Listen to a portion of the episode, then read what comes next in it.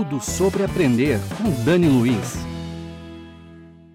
Um outro case super legal que eu gosto de conversar e de trocar ideias com o pessoal é sobre os jogos. É, um cliente nosso ele pediu para que a gente ajudasse na construção de um jogo físico, um jogo bem temático, a cara do cliente, para trazer de uma forma bem tranquila, né, bem atrativa, lúdica, a, a, construção dos produtos da empresa. E a gente criou esse jogo que serviu para ser dado como brinde na convenção da empresa, mas também para ajudar a reforçar aí o conhecimento sobre os produtos.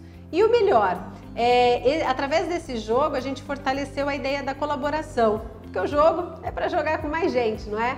E aí a gente proporciona nos momentos de intervalo da empresa eles jogarem, aprenderem e ainda poder descontrair um pouco.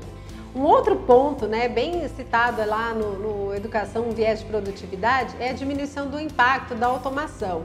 Às vezes as pessoas estão tão no automático, tão digitais, tudo é celular, tudo é tablet, tudo é computador, que elas precisam desconectar, é fazer o processo inverso.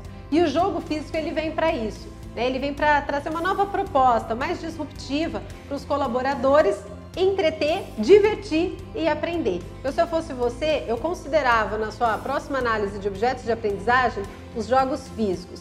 São bem atrativos, dá para personalizar e não é nenhum bicho de sete cabeças. Se quiser saber mais sobre isso, é só falar comigo, tá bom? A gente se vê. Tudo sobre aprender com Dani Luiz.